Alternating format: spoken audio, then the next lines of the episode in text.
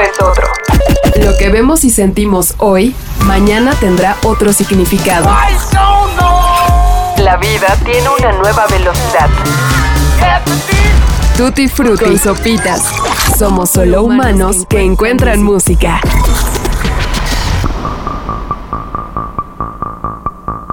El pasado 24 de mayo, la cadena británica de la BBC dio a conocer el estudio Festival Headliners, o actos principales de festivales, con el fin de conocer y analizar la posición que tienen las mujeres en el 2022 de cara a la próxima temporada de verano, que sí, en muchas partes del mundo es temporada de festivales.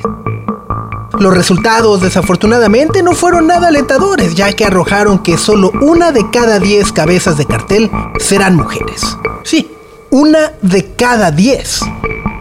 En aquella nación, hace cinco años, fueron lanzados un par de proyectos para impulsar y promover más actos femeninos en los escenarios, los cuales fueron iniciados por fundaciones como Rebalance o Key Change, cuya labor es precisamente empoderar géneros subrepresentados en la industria musical con capacitación, tutoría y representación.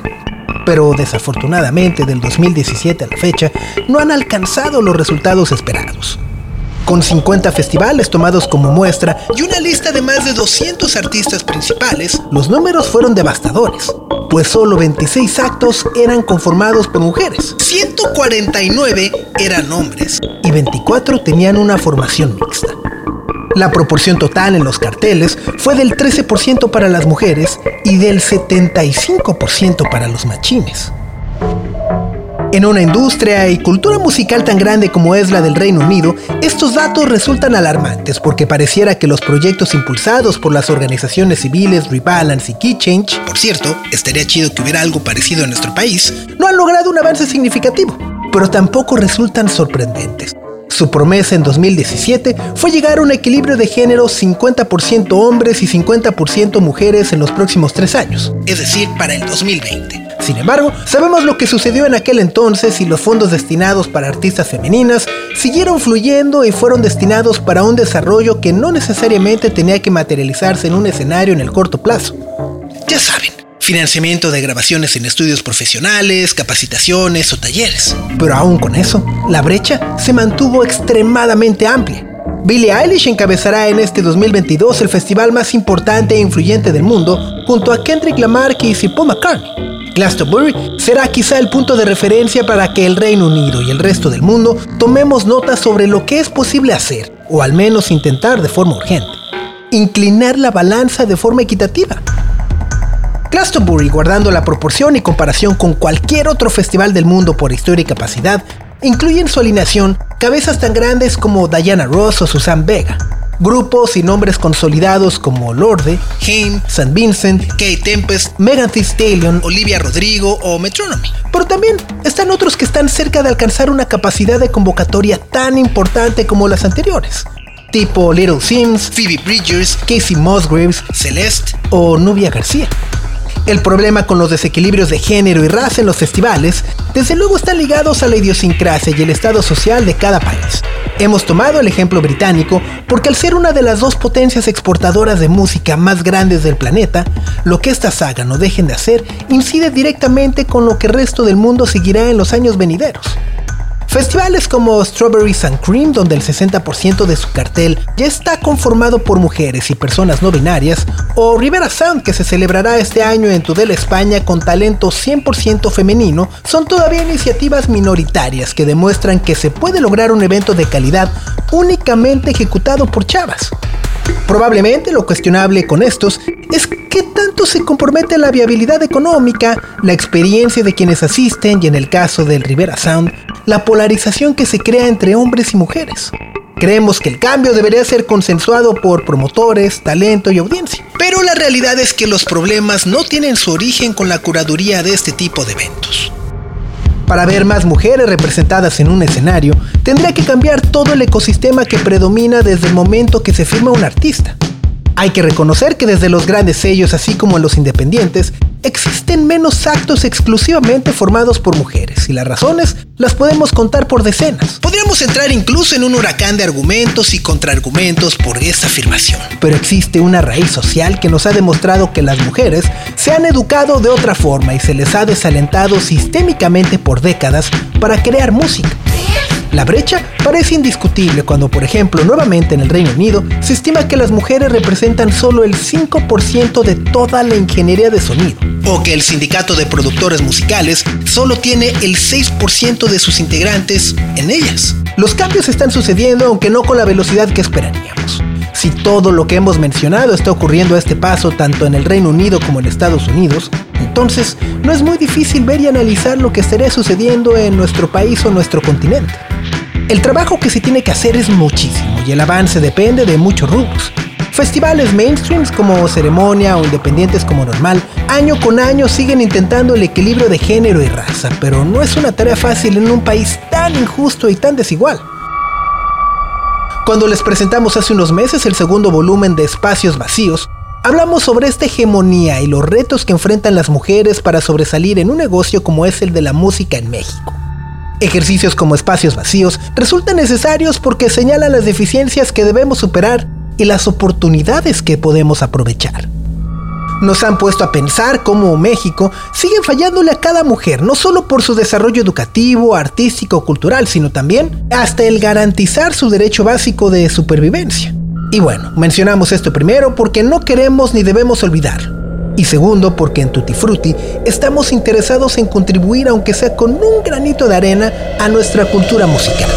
Queremos abrir mucho más este humilde espacio para dar a conocer la mayor cantidad de talento femenino posible. Lo hacemos, créanos, desde la empatía y conciencia, porque sabemos que existe y en este preciso momento se están componiendo y grabando cosas extraordinarias es por ello que esta semana en Tutti Frutti presentaremos a una chica que hace apenas 6 años se estableció de forma permanente en nuestro país.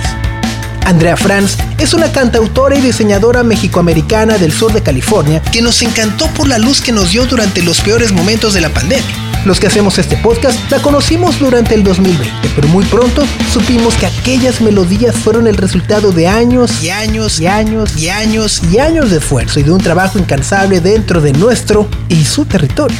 Pisó por primera vez un escenario en México en el Festival Pal Norte del 2016 y luego de mostrar sus demos a Sergio Acosta, sí, el guitarrista de Zoe, formó su propia banda para terminar con él y bajo su producción sus primeros tres sencillos. Lo que Andrea Franz aprendió desde California con Red Sweater y The Elephant Walkers, que fueron sus primeros proyectos musicales, tuvo sin duda un eco en el resultado y canciones que hoy escucharemos. Esta fan empedernida de Queen, contrario a lo que hacen muchos de nuestros paisanos, migró de Estados Unidos a México para ser una de las principales apuestas de discos Panorama. Hoy es nuestra invitada y nos hablará precisamente de este proceso de adaptación y cómo compuso y arregló su primer LP llamado Wild Idea. Es Andrea Franz y la escuchan en Tutti Frutti.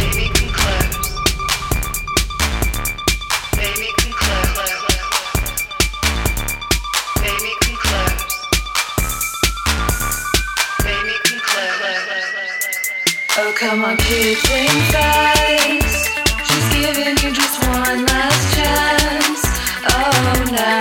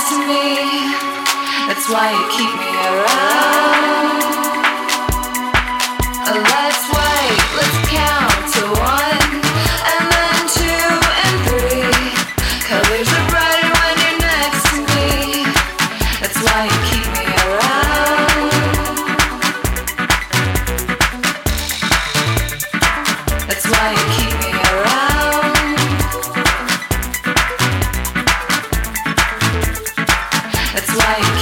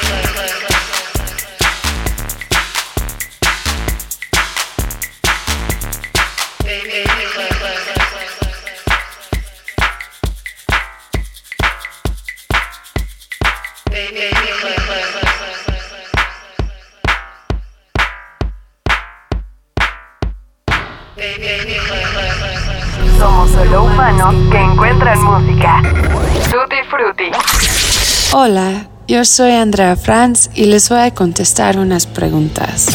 Yo soy mexicano. Mis papás son de la Ciudad de México, pero yo nací y crecí en California. De hecho, mi primer lenguaje era el español. Mm, Cuando mis papás llegaron a California todavía no hablaban inglés, entonces ah, el idioma de la casa era español. Fue cuando entré a la primaria que ya empecé a hablar inglés y menos español. Cuando llegué a México entendí el español muy bien, pero, pero me costaba un poco de trabajo hablarlo. Me mal acostumbré a contestar mis papás en inglés cuando era más chica. Y poco a poco me estaba sintiendo más cómoda en español y me interesa escribir en español. Andrea, ¿cuál fue tu primer encuentro consciente con la música? Yo me acuerdo cuando me enamoré de The Beatles.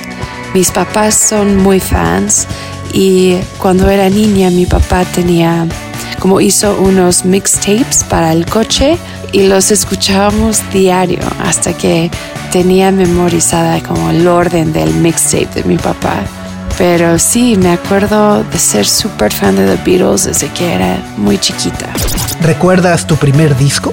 Sí, el primer disco que me compré fue Buddha de Blink 182. Ahorré mi domingo y lo compré. Y me acuerdo que no me, no me encantó. Pero un álbum que sí me encantaba de niña era Tragic Kingdom de No Doubt.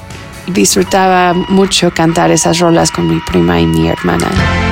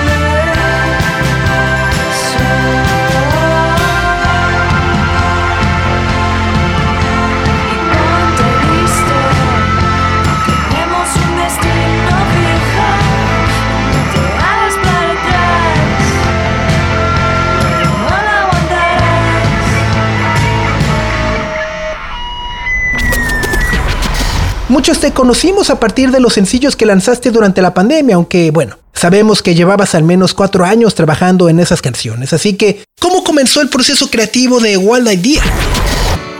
Yo empecé a escribir este álbum en finales de 2013. Estaba preparando para mi último show en la universidad para graduarme y en mi show de diseño gráfico quería incluir el diseño de, de una portada de un álbum. Y no sabía qué álbum escoger. Al final decidí que sería mejor si escribiera las rolas y las grabara en GarageBand en mi cuarto para que sea todo completamente original. Y me gustó cómo salieron las rolas, entonces mostré esos demos a Sergio Acosta y León Larregui de Zoe y ellos dijeron que les gustaba mucho también. También me contaron que estaban empezando una disquera y un estudio de grabación y Sergio ofreció ser mi productor. Les interesaba grabar todo un álbum mío de 10 canciones. Dijeron que este proyecto iba a tardar tiempo, que no podríamos empezar a grabar hasta finales de 2015. Y usé ese tiempo de espera para terminar el resto del álbum. Escribí la mayoría de las rolas en California, escribí La ciudad en, Nueva York y escribí Running Back y Locura por ti cuando llegué a México a vivir en 2016. Las canciones se tratan de cosas que me estaban pasando en el momento. Mm, Casi todos momentos difíciles. Y, grababa en GarageBand. Usaba un Korg Voca Beats como caja de ritmos y un controlador chiquito um, para teclados. Y usé mi Telecaster para grabar guitarras. Empezamos a regrabar mis demos en noviembre de 2015. Sergio apartó cinco días en Discos Panoram y grabamos We've Met, Baby Come Close y Worst Curse. Para estas grabaciones, Sergio me apoyó con sus amigos que son músicos. Mikey de Rey Pila tocó el bajo y Pipe Ceballos tocó la batería y yo grabé síntesis y guitarras.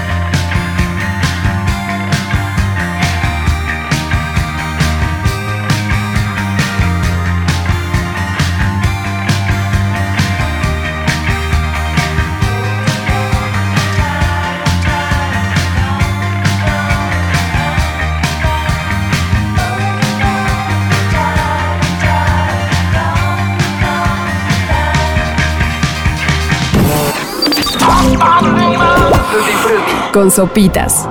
Poco después Sergio se mudó a Bélgica y fue un poco difícil buscar tiempo para, para grabar, pero continuamos grabaciones en septiembre de 2017 y grabamos La Ciudad y Running Back.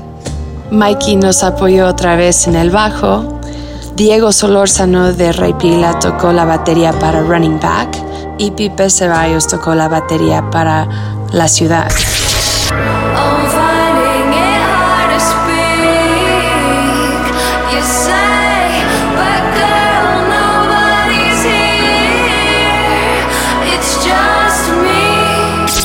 Con estas grabaciones ya llegamos a la mitad del álbum. La próxima vez que pudimos grabar todos juntos era julio de 2019. Sergio apartó una semana en julio y una semana en agosto para poder terminar las últimas cinco rolas de mi álbum. Y ahora teníamos un integrante nuevo en nuestro equipo, Andrés Arzate, el coproductor. Mientras Sergio estaba de gira con Zoe, empecé a trabajar en preproducción con Andrés Arzate ah, para avanzar lo más que pudimos hasta que regresara Sergio. Y cuando re- regresó Sergio, le encantó las nuevas versiones de mis rolas. Y esta vez que las grabamos en Panorama, llevé a mi propia banda. Mario Frías tocó la batería, Alex Patri la guitarra lead y Andrés Arzate tocó el bajo, sintes y unas guitarras. Y yo grabé guitarra, voz y teclados. Y yeah, estaba muy feliz, ya por fin había terminado mi primer álbum en 2019. Y después pasó la pandemia.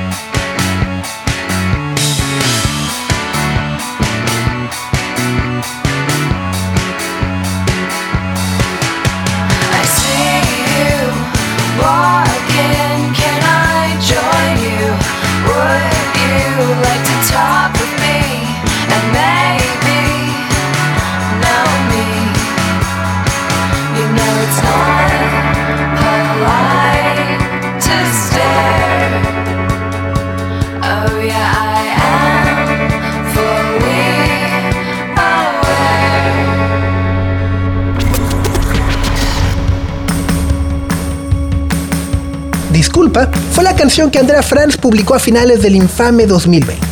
Grabada en los estudios Lucerna y Panoram bajo la producción conjunta de Sergio Acosta y Andrés Arzate, fue quizá la pieza más emblemática de aquella temporada invernal por la temática que aborda.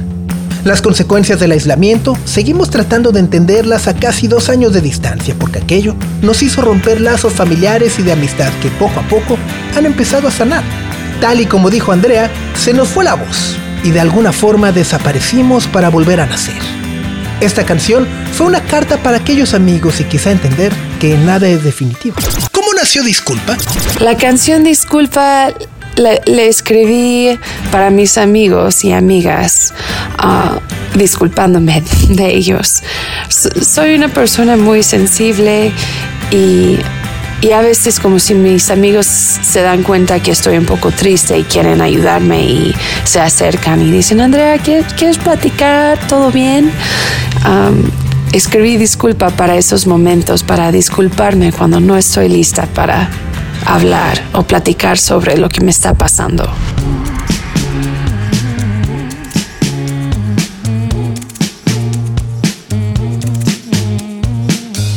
Gracias por pero ahorita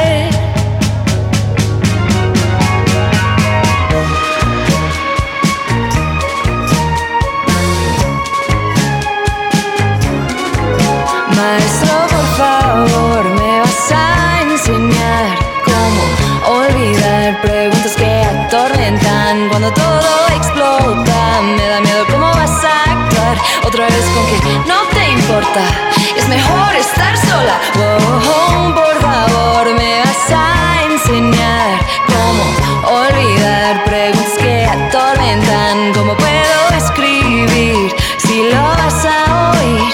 Te prometo te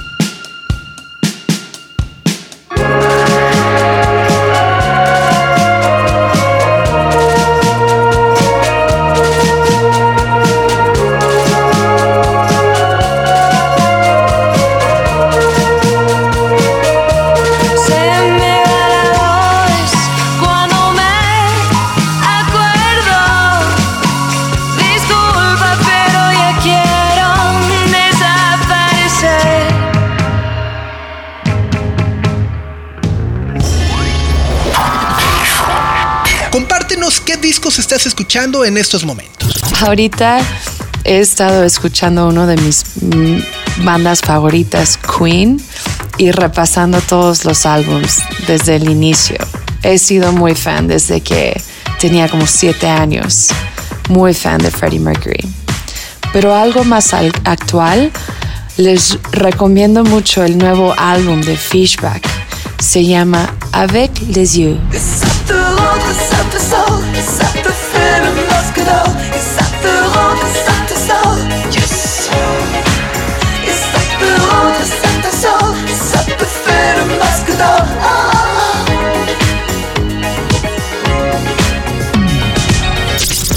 ¿Cómo visualizas a la industria del entretenimiento en los próximos años? ¿Qué piensas, por ejemplo, del uso que se le está dando actualmente a las plataformas de streaming? No estoy segura, pero las plataformas de streaming pues ya son muy poderosas. y Hasta Spotify ya tiene sus propios premios. Entonces creo que va por ahí que van a seguir creciendo. No sé. Las plataformas de streaming nos ponen mucha presión a artistas independientes para sacar un sencillo cada dos meses. o lo más pronto posible. Y creo que, creo que eso podría afectar la música negativamente, porque artistas independientes creo que tienen que ahorrar entre cada canción. Es difícil mantener un ritmo de una canción de calidad cada dos meses. No sé, ¿ustedes qué piensan?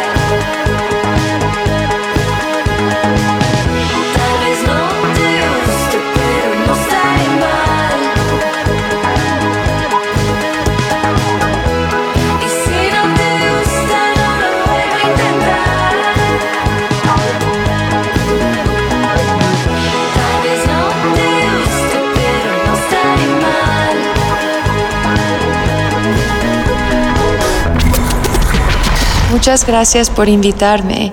Yo soy Andrea Franz y espero que les gustó mi nuevo sencillo Locura por ti. Gracias a ti, Andrea, por habernos regalado tu tiempo para platicar con Tutti Frutti. Nosotros nos despedimos no sin antes reiterar lo que planteamos al principio de este episodio.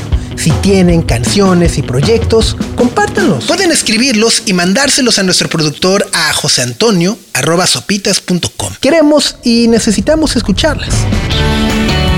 Nos despedimos y damos créditos. La escritura estuvo a cargo de José Antonio Martínez con el diseño de audio de Carlos el Santo Domínguez. Yo soy Sopitas y los espero la próxima semana en este que es su podcast musical de confianza para más y más y más música. Pásela muy bien. Adiós. El tiempo es otro. Lo que vemos y sentimos hoy, mañana tendrá otro significado. La vida tiene una nueva velocidad Tutti Frutti y Sopitas. Somos solo humanos que encuentran música.